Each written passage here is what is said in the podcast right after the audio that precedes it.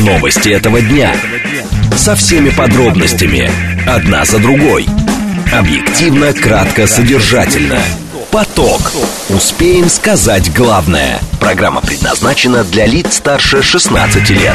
16 часов 6 минут столицы. Радиостанция «Говорит Москва». У микрофона Евгения Волгина. Программа «Поток». В стрим в Ютубе. Комментарий. Евгения, спасибо за эфир. А я еще никуда не ухожу. Я еще два часа буду с вами. Координаты эфира смски плюс семь девять два пять восемь восемь восемь восемь девять четыре восемь. Телеграмм для ваших сообщений «Говорит Москобот». Смотреть можно в Ютуб-канале «Говорит Москва». Стрим там начался. Мы сейчас с вами по традиции давайте с движения начнем.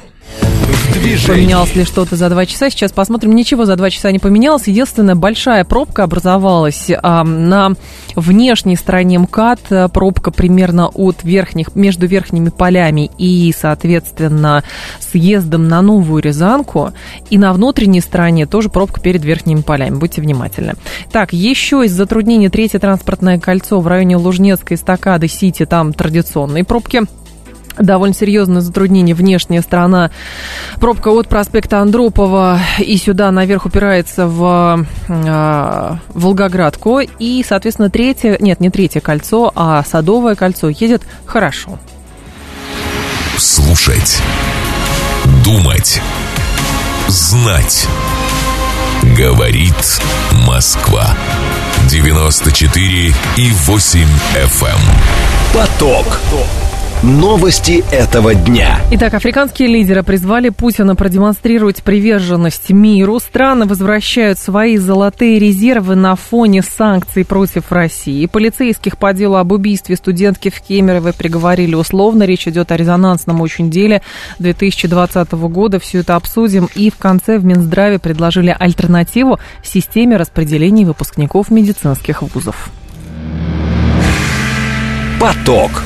Успеем сказать главное. Итак, Financial Times сегодня написала, что а, президент Сенегала Маки Саль заявил, а, что африканские лидеры призвали Владимира Путина продемонстрировать желание двигаться вперед с миром перед предстоящим саммитом России-Африка. Он запланирован в Петербурге. Перед следующим саммитом а, президент России должен предпринять какие-то действия, чтобы показать свое желание двигаться вперед, хотя бы гуманитарным путем, сказал президент Сенегала, цитату приводит коммерсант. По его словам, дальнейшие обмены военнопленными и возвращение детей на Украину могут стать хорошим сигналом. Как утверждает Маки Саль, африканские страны используют саммит с Россией, чтобы увидеть, как можно продвинуться вперед в переговорах между Москвой и Киевом. На вопрос, вырезал ли а, Владимир Путин какое-либо стремление к миру, он ответил, во время этого саммита, возможно, мы сможем провести еще одну встречу и добиться определенного прогресса. Это то, что, на что мы надеемся, говорит он. Евгений Кариндясов с нами, ведущий сотрудник Института Африки Российской Академии Наук. Евгений Николаевич, здравствуйте. Добрый день. Скажите, пожалуйста, а как можно охарактеризовать посыл африканских стран, который приводит э, президент Сенегала, с учетом того, что а, ну, у африканцев есть сомнения, что Россия стремится к миру, и, или что они пытаются донести? Я думаю, даже уверен, что африканцы стремятся поддержать и ускорить принятие тех мер, которые предлагаются сейчас – они хотят внести свой вклад, потому что африканцы весьма заинтересованы в мире вообще и в мире вокруг России и в мирном развитии самой России. Африканцы в этом кровно заинтересованы, поскольку угу. они считают Россию наиболее влиятельным в настоящее время центром сохранения и укрепления принципа суверенитета и равенства всех стран и государств. Так, но, Евгений Николаевич, а, возникает вопрос, если я понимаю, что, может быть, э, журналисты иностранного медиа и задали вопрос соответствующим образом, что президент Сенегала именно такую формулировку использовал. Ну да, африканские страны выступали со своим предложением по мирному урегулированию на Украине. Теперь а, просто интересно, с каким посылом, в принципе, африканцы разговаривают с Российской Федерацией и чем это, ну, например, отличается от а, а, украинской ситуации? Они же тоже контактируют, ну или, по крайней мере, намерены с Украиной контактировать. Вы понимаете, ну, африканцы приняли, э, взяли эту инициативу. Угу. Вот, это почти чуть ли не первый раз в истории. Да. африканского континента. Это говорит и о том, и о влиянии самого, о росте, о росте влияния автори, э, э, самого африканского континента как центра, э, влиятельнейшего центра международной жизни. Это говорит также о росте влияния российско-африканских отношений в целом в развитии международной ситуации. Угу. А, в данном случае, а, Евгений Николаевич, как у России выстраиваются отношения с Африкой, а с учетом того, что и у нас надежд много, и им тоже урегулирование, стабилизация своих экономических отношений важна. Но самое главное, почему Африка теперь воспринимает отношения с Российской Федерацией, но это чувствуется просто через посыл президента Сенегала, через призму украинского конфликта? Э, ну, видите ли, почему э, задевает, задела э, проблему Украины африканцам. Ну, первое, конечно, конечно, африканцы стремятся всеми силами угу. сохранить стабильность и международной обстановки на базе принципов ООН. Второе, есть эти, эти чисто прагматические соображения. Украина, Украина является центром производства значительного количества товаров, э, удобрений. Э, более, значительная часть этих удобрений направляется в, в развивающиеся страны в целом и в Африку в частности. Угу. И, и Африка, конечно, не заинтересована в осложнении отношений между Украиной и Россией поскольку Россия стратегический, ключевой, исторически э, проверенный э, партнер африканского континента в целом, и каждый из африканских стран более-менее влияет, более-менее влияет. Евгений Николаевич, а можно сейчас оценить степень давления, которое оказывается на страны Африки со стороны, например, европейских государств. Вот недавний визит главы МИДа Германии был в Йоханнесбург. По-разному трактовали этот визит. С нашей стороны любые контакты э, африканских стран с европейцами рассматривается сейчас через призму того, что там Брюссель или отдельно взятые государства, не обязательно Еврокомиссия, давит на Африку, чтобы Африка перестала быть в партнерских отношениях с Россией. Насколько такие опасения не беспочвенны? Ну, естественно, не беспочвенно. Естественно, никто не заинтересован в росте влияния и престижа России. Тем более партнерство, развитие партнерства с африканским континентом, растущим континентом и по влиянию политическому, международному, экономическому, технологическому, этнографическому, какого хотите, конечно, это вызывает чувство э, озабоченности – в европейских странах, особенно во Франции, в Англии, которые еще до сих пор не расстались а, с, со снисходительным отношением с африканскими странами. Они все еще не, рас, не расстали. У них еще в глазах имидж африканских стран как бывших колоний сохраняется, угу. и часто это проявляется в практической политике. Спасибо большое, Евгений Николаевич. Я вас благодарю. Евгений Корендясов был с нами, ведущий сотрудник Института Африки РАН. 7373948, это телефон прямого эфира, 7373948 по коду 8495. Что еще любопытного из, этого, из этой публикации? Э, сенегальский президент пожаловал, пожаловался, что страны Африки сталкиваются с последствиями военного конфликта на Украине. В частности, у них возникли большие проблемы с продовольственной безопасностью и сельским хозяйством. Вот почему мы говорим с обеими сторонами. Мы знаем, что это очень сложно, но мы думаем, что это было положительно воспринято, а, добавил господин Саль. 16 июня делегация семи африканских стран представила свой мирный план президенту Украины Владимиру Зеленскому. План включил 10 пунктов, но не упомянул вывод российских войск с территории Украины, а, который Украина считает а, своими, а, на чем настаивает сам Зеленский 17 июня делегацию континента принял в Петербурге Владимир Путин. 7373948, телефон прямого эфира. Ваши соображения на этот счет, а, потому что здесь, конечно, интересно, что, с одной стороны, а, сенегальский президент выказывает тревогу по поводу того, что происходит на Украине, потому что из-за этого а, проблемы возникают с зерном, с продовольствием в целом и так далее. Но здесь есть один тонкий момент – А, вся история с зерновой сделкой была построена ровно на том, что если русские на нее не согласятся, значит, русские это люди, которые помогают Африке, а, значит, потворствуют голоду в Африке, то есть его даже усугубляют. Вот. А, Мало того, что мы находимся в этой зерновой сделке, и это зерно увозится, правда, как выяснилось, оно увозилось даже не в страны, не столько в страждущие страны Африки, сколько в европейские страждущие страны. Было и такое, европейцы это признавали. Так у нас еще сохраняются двусторонние, налаженные двусторонние контакты с африканскими странами, согласно которым мы чуть ли не бесплатно э, им отправляем и удобрения, и, соответственно, что там, продовольствие, и зерно, и все на свете.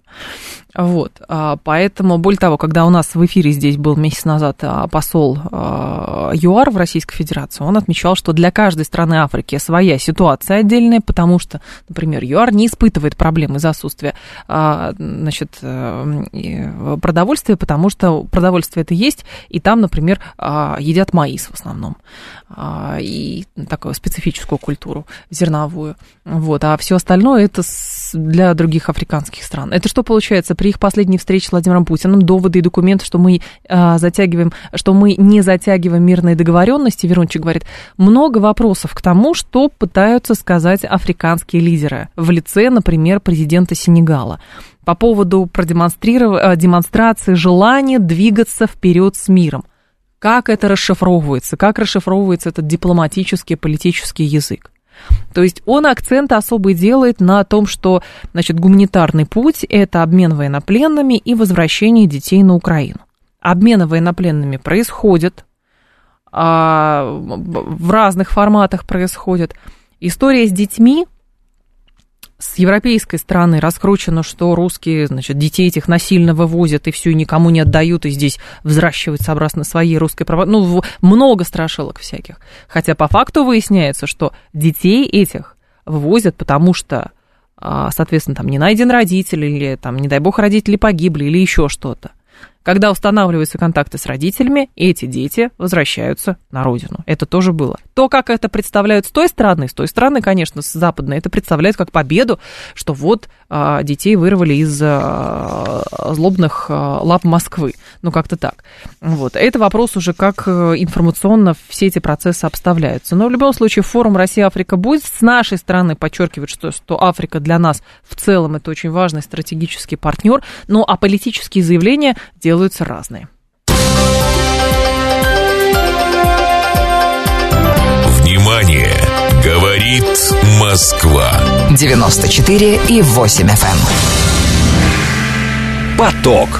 Успеем сказать главное – Давайте дальше с вами продолжим. Страны возвращают свои золотые резервы на фоне санкций против Российской Федерации. Все больше стран репатриируют золотые резервы из-за санкций, введенных против России, и последовавшей за этим заморозки ее активов. Об этом сообщает Рейтер со ссылкой на данные опроса американской инвестиционной компании Инвеска. Данные исследования с участием центральных банков и суверенных фондов из нескольких стран свидетельствуют, что 68% опрошенных организаций хранят свои резервы в своих своих странах. В 2020 году показатель был на уровне 50%. А Рейтер связывает такую тенденцию с заморозкой половины российских золотовалютных резервов на сумму 640 миллиардов долларов в рамках санкций. Один из участников опроса Инвеска назвал золото активом убежищем, которое нужно обезопасить, и поэтому происходит репатриация золота. Юрий Юденков с нами, доцент факультета политологии МГУ имени Ломоносова, кандидат экономических наук. Юрий Николаевич, здравствуйте. Добрый день. Юрий Николаевич, а о чем это говорит? На самом деле тут однозначного ответа нет. Я бы затронул несколько сразу э, аспектов. Самый первый аспект, что я согласен с тем, что действительно золото это убежище, по-прежнему все его признают в качестве убежища, в качестве платежного средства. Раз угу. все признают, значит это действительно э, материал, который обладает абсолютной ценностью ну, или объективной ценностью, как, ну, поскольку все, да, как признают. Это первое. Второе, поскольку о, это абсолютная ценность, вы должны обеспечить ее сохранность, эту ценность. И вот здесь вот, э, что называется, подальше положишь, поближе возьмешь, да, э, те страны, которые отдали свое золото на хранение в Соединенные Штаты, получают теперь наглядную картину, что могут сделать Штаты со страной и с ее там, резервами, если страна начинает проводить самостоятельную внешнюю там, или внутреннюю экономическую политику, не согласованную или не утвержденную Соединенными Штатами, либо прямо противоположную политике Соединенных Штатов, что вы можете лишиться э, своих резервов золотых, которые у вас лежат в Форте Нокс. Поэтому лучше их забрать оттуда и хранить у себя дома. Да, это может быть риски, но другого характера. По крайней мере, вы обеспечиваете национальное богатство хранения у себя на своей территории. Юрий Николаевич, ну я правильно понимаю, что если этот тренд сохранится на а, будет продолжаться на сохранение запасов а, золота уже в своих резервах, это значит, что прежняя система настроенные на том, построенные на том, что хранят все за границей, она постепенно будет что, разрушаться? Что будет тогда с долларом? То есть он приобретет меньшую ценность, чем золото? Нет. Вот тут вот так однозначно, как вы говорите, я бы не стал делать вывод. Угу. Хранение в форте Нокс, ну, грубо говоря, это военная база, просто хорошее хранилище. Принадлежит Министерству финансов Соединенных Штатов. Охраняют его там какие-то охранники из, э, по-моему, я даже не помню, как это подразделение называется, ну, типа казначейства Минфина. Понятно. Неважно, кто хранит, важно, что это э, монетарное золото, оно имеет физическую форму. Угу. И вы его оттуда забираете, просто вы говорите, вы знаете, я решил поменять камеру хранения. Она у меня лежала в камере хранения в аэропорту, я теперь перееду на железнодорожный вокзал. Я условно говорю. Поэтому на долларе это не сказывается. Это сказывается о доверии к стране которой вы раньше доверяли хранить ваши золотые запасы, а теперь нет. А для Америки вот, это проблема, как вы думаете? Э, да, моральное ущемление. Ведь когда э, Деголь сказал, что мы хотели бы забрать, так сказать, свое, дайте вот нам золото в обмен на свои зеленые бумажки. Это была история еще такая в 60-е годы, когда две, так сказать, баржи, ну или два корабля с золотыми, фу, с зелеными долларами бумажными приплыли в Нью-Йорк и говорят, давайте нам в обмен золото. После чего исчезла прямой обмен золота на зеленые бумажки. Ну, угу. был такой прецедент. То есть, на самом деле, это будет вызов э, доверию Соединенных Штатов как хранителю золота. А вот второй вопрос, о котором вы сказали, укрепление доллара, его обеспеченность, это внешний долг Соединенных Штатов, это ценные бумаги, которые печатает правительство Соединенных Штатов и продает, да, с определенной доходностью. И вот таких бумажек внешний долг на сегодня уже 31,5 триллиона долларов выпущено. И вот тут вот, когда начинают сбрасывать ценные бумаги правительства США, ликвидировать, то тогда вот это уже впрямую бьет по доллару. Поскольку вы должны э, что-то взамен предлагать, а предложить взамен нечего. Нету. Ну и то есть получается, что если большинство фондов и центральных банков э, э, сочли золото э, активом убежищем, то получается, что э, как бы они опасаются роста инфляции через геополитическую напряженность, и, соответственно, ценность золота будет только возрастать. Да, да. Вот в условиях не нарастания неопределенности, или, как любят говорить наши финансисты, волатильности, да, угу. всех этих валют, то получается, что золото, его ценность будет только возрастать. Пока все его признают, давайте вот еще раз с самого начала, что мы стали. Пока все признают золото абсолютной ценностью, да. можно играть в эту игру. Пока, ну, это понятно, но с другой стороны, вот э, на неделе две назад э, было объявлено, что страны БРИКС собираются создавать свою валюту, которая в основе будет содержать именно золотой, а, золото.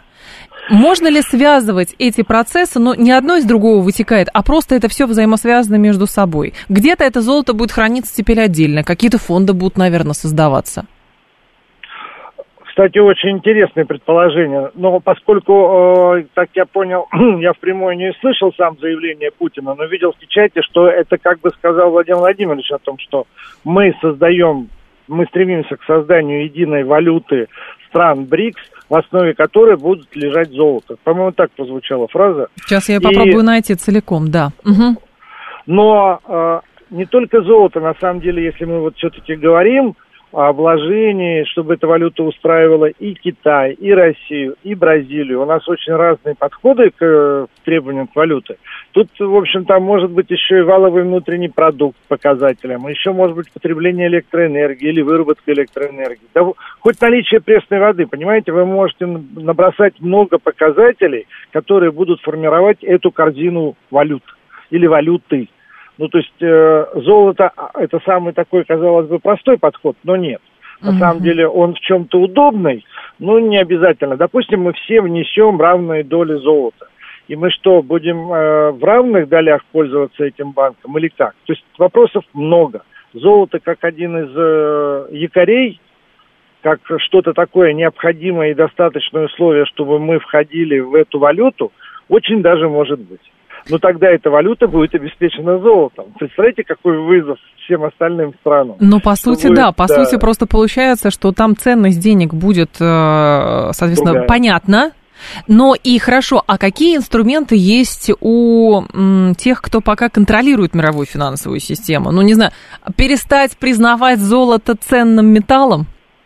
Это вряд ли. Нет, нет, нет, нет. Вы вопрос давайте поставим по-другому. Давайте. Вот э, мы же с вами о чем-то договорились, да, вот э, давным-давно, в 1944 году, договорились о том, что доллар становится мировой валютой. И просто всем было удобно ну, и да. стало удобным работать в долларе. А потом это перестало Я... быть удобным, и Джанет вот, Йеллен это признавала.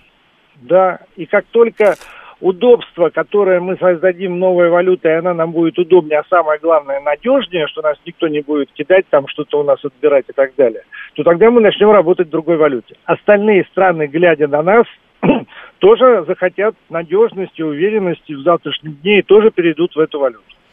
Но да, но просто здесь тогда получается, Юрий Николаевич, ведь те, кто создавал ту систему еще в 1944 году, очевидно совершенно а, так просто отказываться и терять такие, терять глобальный рынок или соглашаться на каком-то более, на какую-то более мелкую позицию, вряд ли пойдет на это.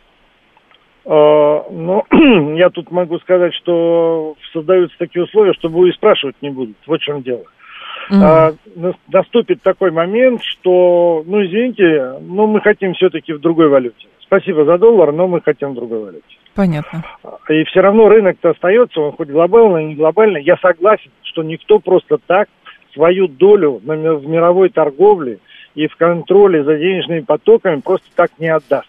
Но и посмотрите, что они получили, нажимая на Россию. Они получили параллельно. Я давным-давно, еще два года назад, ну, то есть не два, два года назад это случилось, я имею в виду, что еще лет десять назад, я не верил, что нас отключат от свифта. Угу. Почему? Потому что это просто некая налаженная техническая система, осуществляющая расчеты. Но я сказал, вы представьте себе, свифты сейчас возьмут и заблокируют Россию. Россия через полгода сделает другую систему. Это же просто технология. Ну, так и, просто... произошло. Да. да, и мы создали, и все увидели, ба, так можно работать и без свифта. И так вот потихонечку, потихонечку, потихонечку весь мир видит, что можно работать без доллара, можно работать без свифта, можно нормально, так сказать, вообще существовать в другом. Ну, то есть ну, происходит, у нас просто минута остается, некая десакрализация прежнего устройства финансовой системы. Вы очень красиво сказали. Десакрализация, это, конечно. Ну, просто если а, внедрялось десятилетиями, что других альтернатив нет, то страховщики должны работать вот а, только по такой технологии. А, обмены, значит, а, деньгами должны работать по такой технологии. Но это да. придавало сакральный смысл этому, политический и сакральный. В данном случае оказалось, что это просто технология, и просто нужно что-то иное придумать. Да, что и происходит. Что и происходит. Спасибо большое, Юрий Николаевич. Я вас благодарю. Да. Юрий Юденков был с нами, доцент факультета политологии МГУ имени Ломоносова, кандидат экономических наук. Информационный выпуск мы продолжим. Новости этого дня. Со всеми подробностями. Одна за другой. Объективно, кратко, содержательно. Поток. Успеем сказать главное. 16.35 столица, радиостанция «Говорит Москва», 94.8, микрофон Евгения Волгина. Мы с вами продолжаем. Полицейских по делу об убийстве студентки в Кемерове приговорили условно. А, решение было вынесено судом. А, значит, а, это событие 2020 года, мы их тоже освещали. История следующая. 23-летняя девушка Вера Пехтелева. Ее в январе 2020 года убил ее а, молодой человек. а, кричала много часов, потому что ну, там пытался особой жестокостью. А, из-за криков соседи несколько раз вызывали полицию, но те не приезжали на вызов. Дежурившие в ту ночь полицейские получили условные сроки. А, Заводский районный суд приговорил пятерых сотрудников а, ГУВД. Их обвиняли по статье «Халатность, повлекшая по неосторожности смерть человека». Максимальное до, наказание до пяти лет лишения свободы. Полицейские майор а, Михаил Балашов, капитан Дмитрий Тарицын, также диспетчер Мария Пономарева. Их приговорили к двум годам лишения свободы. Диспетчер Мария Дунаева и Кристина Юдинцок к полутора годам лишения свободы. Смысл здесь был в чем, что еще на стадии разбирательства говорилось, что на весь район там одна или две машины ППС, были другие вызовы, и здесь, соответственно, а, должного внимания не было оказано. А, Михаил Пашкин с нами, председатель Московского межрегионального профсоюза полиции и Росгвардии. Михаил Петрович, здравствуйте. Добрый день. Михаил Петрович, я помню, мне, мне кажется, мы даже с вами эту тему тогда обсуждали по э, как раз по горячим следам. И, в общем-то, неоднократно делались публикации, в которых все сводилось к тому, что полицейских мало, вызовов одновременно очень много, разделить, какой из них более важный, непонятно как. И, в общем, все упирается в то, что нету э, должностных лиц в нужном количестве.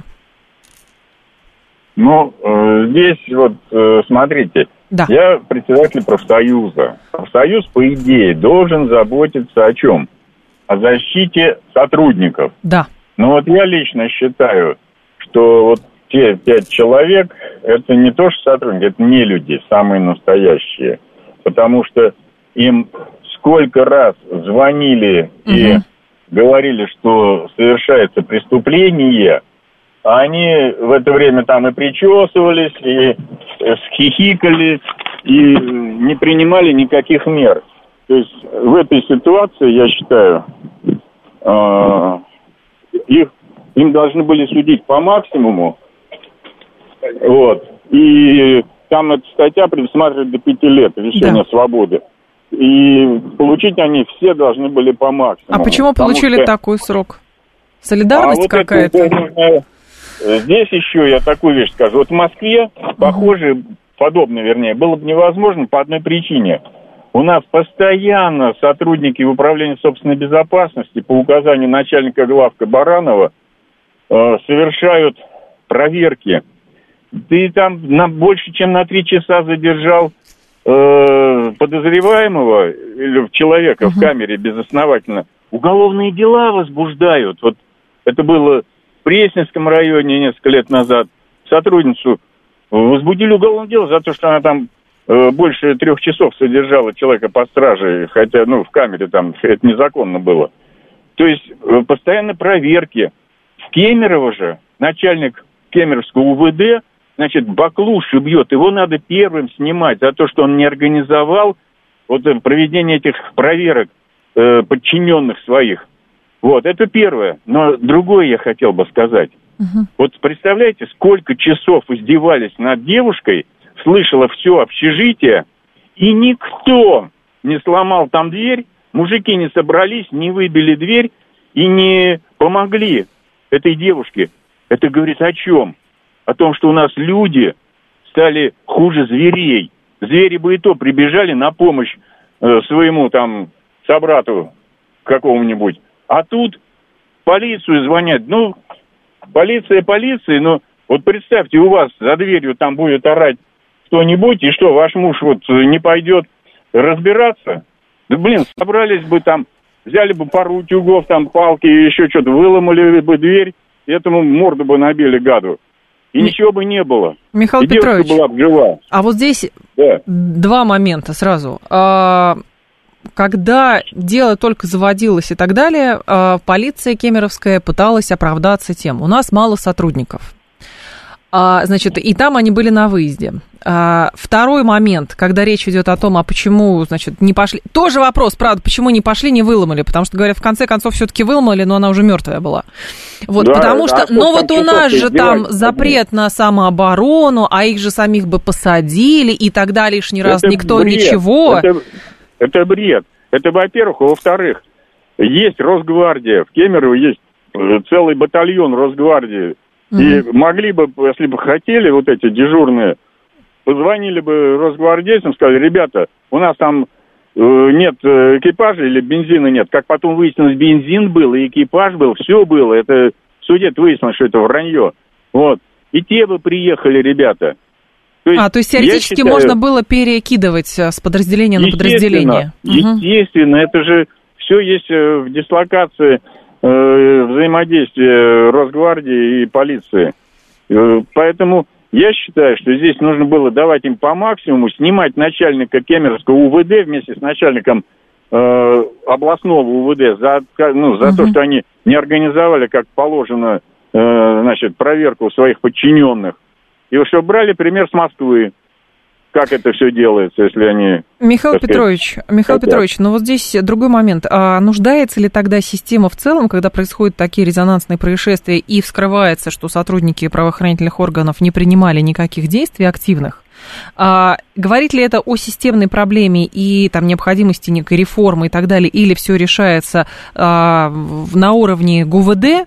И другой момент. А, условные сроки все-таки, с вашей точки зрения, это какая-то профессиональная солидарность, или это какая-то презумпция невиновности сотрудников полиции, или же это, скажем так, признание того, что, ну, вот общественный резонанс прошел, поэтому сейчас можно -то уже дело как бы затянули, и, соответственно, сейчас уже никто не вспомнит, про что это было. Просто в сводке прошло, и все. Дело в том, что э, вот эти все руководство местное, УВД, Следственного комитета, прокуратуры, судов, вот на местах они все в одной бане парятся. Вот и все. И один попросил другого и так далее. Если прокуратура затребовала всего два года с половиной, хотя там максимум пять, и должны угу. лет пять были всем им дать. Вот как минимум. И штраф огромнейший, не 30 тысяч, а больше. Вот о чем речь-то идет. И поэтому там они договорились и дали условно. И, ну, в общем, это издевательство над правосудием. Я считаю, здесь Колокольцев, министр, должен принять жесточайшие меры вот именно к руководству Кемеровского УВД и областного, и городского. Вот за такие вещи. Вот, а здесь осудили только вот этих вот ребят. Ну, кто в смене был? Фактически. Да, да. кто смене э, этих преступников. Понятно. Спасибо вот. большое, Михаил Петрович. Я вас благодарю. Михаил Пашкин был с нами, председатель Московского межрегионального профсоюза полиции Росгвардии. Давайте с вами эту тему обсудим. 7373948, телефон прямого эфира. А Михаил Пашкин, кстати, еще обращает внимание на то, что действительно не сразу не пошли, не выломали дверь, несмотря на то, что тут крики были постоянные. А, Хорошо, здесь момент тогда следующий. Я вижу очень много ваших сообщений. С чего это вдруг полиция должна работать? А, слушатель говорит, вы понимаете, ну как выясняется, полиция же говорила, что она работала, просто на других вызовах была. А полиция потом пришла, поработала, труп описала задержала этого преступника, там еще что-то было. Это же тоже работа полиции, правильно? Другое дело, как быть в случае, если подобное происходит там за стенкой, что делать? Давайте с вами тогда проголосуем, потому что Михаил Пашкин, кстати, эмоционально очень выразился на этот счет, говорит, что это абсолютная бесчувственность была со стороны других, то есть можно было коллективно собраться, ворваться туда и просто спасти жизнь этому человеку, этой девушке, по крайней мере, попытаться. А там бы уже разбирались, конечно. А, что там было на самом деле, там, самообороны. Мы не можем сейчас так рассуждать, потому что никто не ворвался, точнее, когда ворвались, она уже мертвая была. Вот. А, давайте так, если вы слышите что-то подобное, крики за стенкой, мольбы о помощи какой-то, еще что-то, вы скорее будете вызывать полицию и ждать просто, и ждать. 134 21 35. Вот вы выполните свой гражданский долг, сообщите о правонарушении, и все, будете сидеть ждать или своими делами заниматься, несмотря на крики. 134 21 35. 134 21 36 вы вызовете, конечно, полицию, но при этом вы попытаетесь каким-то образом э, там, ворваться в эту квартиру, помочь этому человеку, но что-то самостоятельно предпринять, а не только позвонить в полицию. Да, 134 21 36. Итак, вы просто вызовете полицию 134 21 35 и 134 21 36 вы предпримете еще какие-то действия, то есть попытайтесь выломать э, дверь, там что-то еще сделайте, ну просто потому что там мольбы о помощи, крики и так далее. 134, 21, 36. Я слушаю вас, здравствуйте. Алло, пожалуйста. Здравствуйте, Евгений. Да, Костя, Костя, пожалуйста. Да вот недавно случай был зимой. У нас э, два брата соседа напились, начали драться Мгм. и, собственно, своих жен еще начали побивать слегонца. Ну и что, выскочили, девчонок к себе в квартиру загнал, пока моя их там чаем отпаивала, они Мгм. все на нервиках. Вот. Ребятам сказал, что в квартиру даже не пробуйте ломиться, сейчас лопаты получите. Вызвали полицию, полиция ехала, ну, часа, наверное, 3-4. Это Подмосковье. Да, это, Ага. это прям вот замкадом. Понятно. Так. И, собственно, ну вот девчонки у нас три часа и сидели. Там, А правда, так бы по табуреткой буйная по голове бы получили. Ну да, как так минимум. буйная была, пыталась э, выйти, говорит, я их сейчас успокою. Говорю, сейчас тебя успокоят, сиди и чай пей, отдыхай. Понятно. Вот, а так бы Мгм. чего было, непонятно, может быть, и прибили бы. А так бы чего было? Ну, Костя, хорошо, вот смотрите, а Ми- Михаил Пашкин говорит, что а, люди как-то совсем а, перестали сочувствовать другим, и максимум, что делают, это, это полицию вызывают, а а больше ничего, несмотря на эти крики. Есть у вас объяснение, почему так? Я вам скажу, Женя, это прям вот вижу. Я из большого дома там Мгм. на 150 квартир э, переехал в домик на там 30 квартир.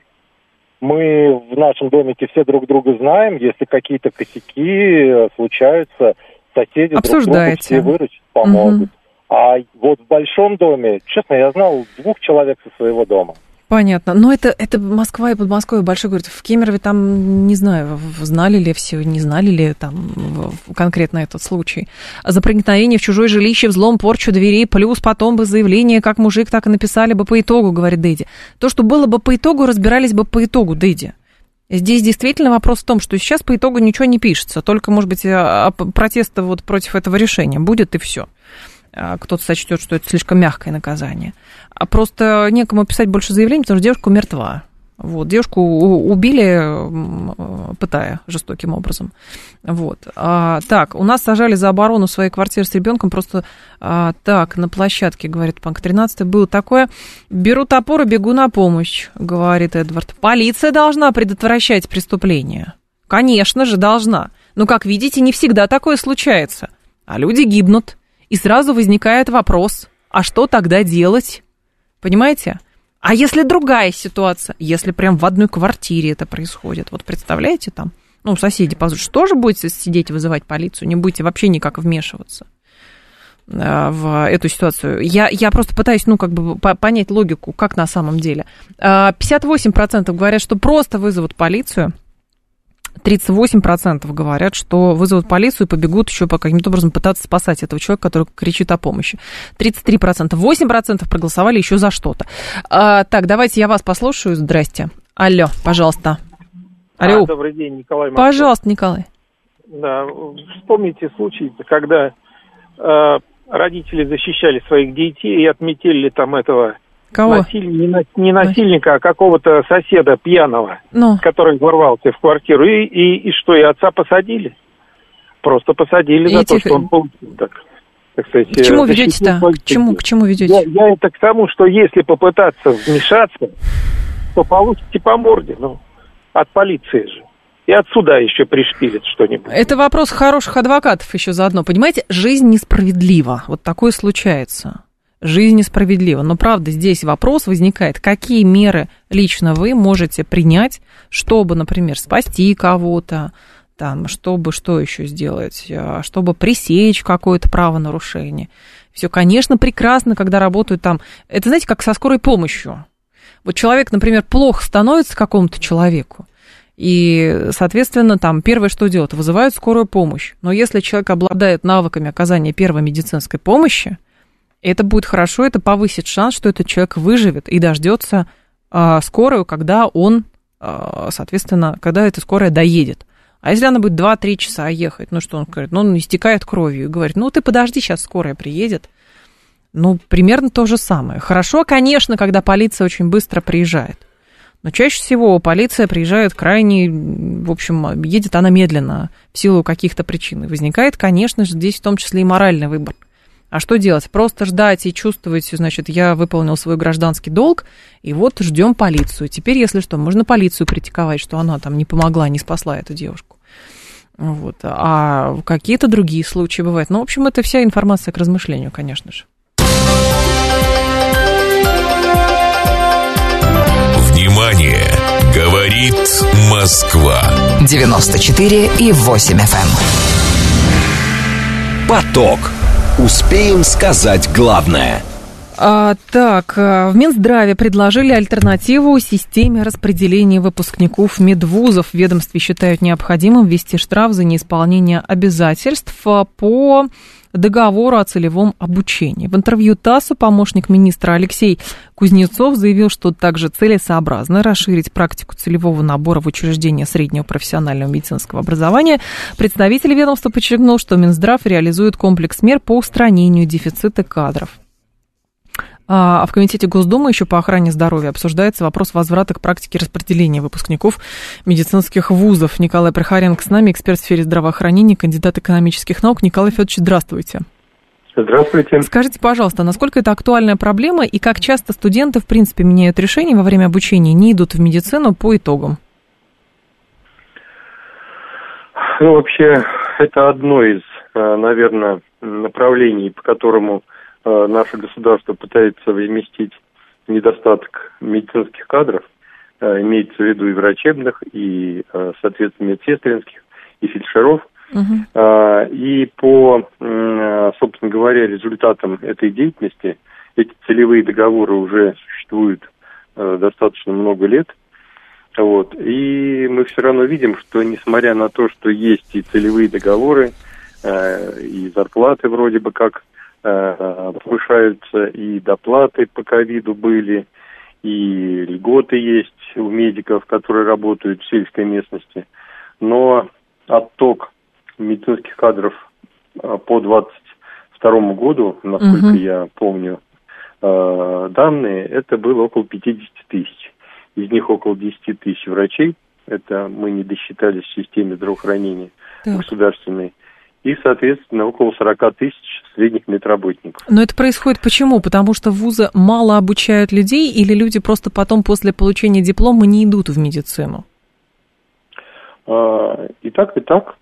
То есть, во-первых, а, количество желающих а, при первичной профориентации, то есть, когда мы школьников уговариваем пойти куда-то учиться или рисуем им, соответственно, перспективы той или иной профессии – желающих э, учиться вроде бы достаточно много.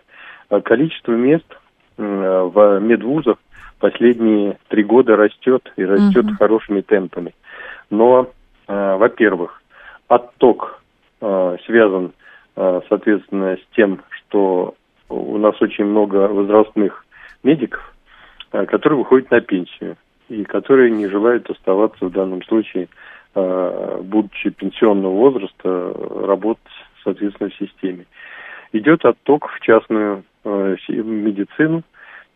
Там зарплаты иногда даже чуточку ниже, чем в государственной системе, но работать, э, как врачи говорят, полегче. гораздо спокойнее. Вы знаете, я не угу. могу сказать, что полегче, но спокойнее.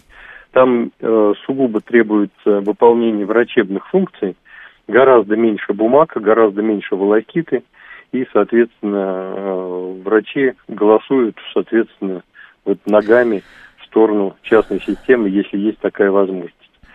И также, соответственно, э, часть людей, да, они заключают целевые договоры, э, целевые договоры на специалитет, то есть это на первичное обучение и на ординатуру, это когда уже, соответственно, студент заканчивает медвуз, угу. он может или же пойти работать к тому работодателю, с которым у него был заключен договор, а, или же расторгнуть по обоюдному согласию, например, это, или же, как мы видим, иногда просто не явиться к месту э, отработки обязательной вот этой три года после этого трудового договора целевого, то есть Э, или же, соответственно, поработать какое-то время и э, уйти из профессии.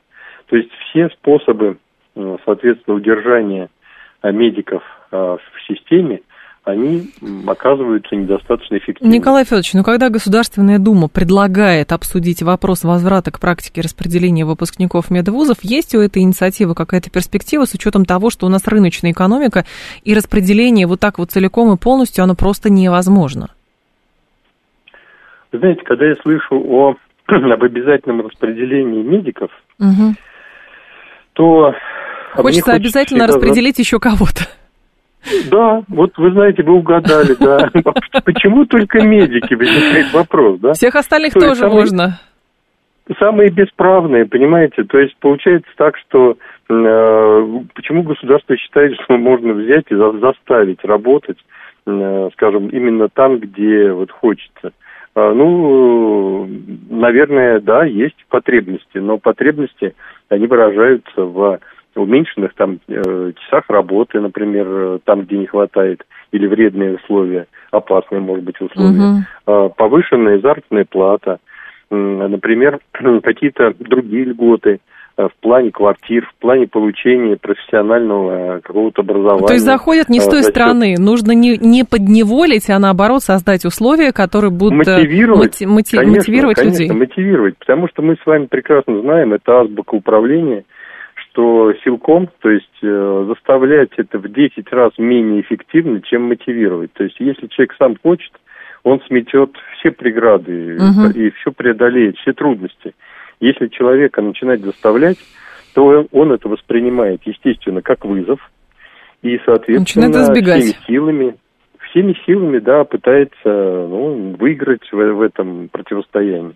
Понятно. Вот. Поэтому мы, конечно, должны понимать, что Э, вернуть медиков, например, которые могут вернуться в систему или э, сделать именно работу врача престижной, мы должны э, платить больше, внимательно смотреть на соотношение условий и требований, и, соответственно, не жалеть денег для системы здравоохранения, потому что она у нас хронически недофинансирована, и, в принципе, все беды, они растут именно оттуда. Спасибо большое, Николай Федорович. Я вас благодарю. Николай Прохоренко был с нами, эксперт в сфере здравоохранения, кандидат экономических наук. У нас что рыночная экономика? Вы смеетесь? Ну, у нас точно не плановая экономика, у нас действительно рыночная экономика. Если у нас была плановая экономика, у нас бы вузы, во-первых, вузов было бы меньше, чисто физически. А не было бы, скорее всего, каких-то коммерческих вузов, они были бы все бюджетные. И, соответственно, было так, что экономике нужно 10 тысяч там, врачей, например. Вот, пожалуйста, 10 тысяч врачей заранее распределяются по конкретно взятым больницам и даже регионам. Регионам. Получил образование в Подмосковье, вот тебе на выбор, э, Северная Осетия или Владивосток, ну, например, Приморский край. Вот, э, соответственно, сейчас это, в принципе, невозможно, потому что, ну, а что делать со студентами коммерческими? Тогда нужно, если э, нужно распределение, значит, нужно больше студентов-бюджетников. Бюджетных мест у нас с каждым годом э, становится все меньше, меньше и меньше. Поэтому точно совершенно будет странно работать вот это практика распределения выпускников медицинских вузов. Так, э, ситуация обратная. Выпускников медвузов на работу не берут никуда, ни в частной, ни в госклинике. Говорят, опыта работы нет. Это кого не берут? Прям везде не берут, правда, что ли? А откуда тогда берутся, простите, пожалуйста, врачи в частных и государственных клиниках? Другое дело, что, конечно, стажироваться желательно и искать себе работу примерно с первого курса. Это понятно. А на третьем курсе уже желательно полностью внедряться в этот процесс. Это очевидно совершенно. Вот такая практика, кстати, была и в, задолго до а, текущего положения вещей. Бароед, но вот дочка учится у меня за свои средства на отлично. Есть там и бюджетники, но преподаватели жестко валят, прилагают максимум усилий, только бы студента не перевели на бюджет. Ну, во-первых, бюджетные места, скорее всего, заняты. Если какого-то бюджетника убирают, значит, ну, могут теоретически платника туда отправить, но... А, Всем известно, что система подготовки медицинских кадров, она очень жесткая и очень иерархичная особенно. Более того, если что-то воспринимается как конкретная попытка завалить студента, возможно, да, студент выдает много, но преподаватель от него хочет еще больше, а не просто рядовой зачет рядовую пятерку. То есть, ну, проявить свою уникальность. Жесткий режим, жесткий режим. Но это, что называется, а докажи, что ты можешь, и докажи, что ты хочешь, и докажи, что ты ценен. Вот и все. 17 часов новости мы продолжим.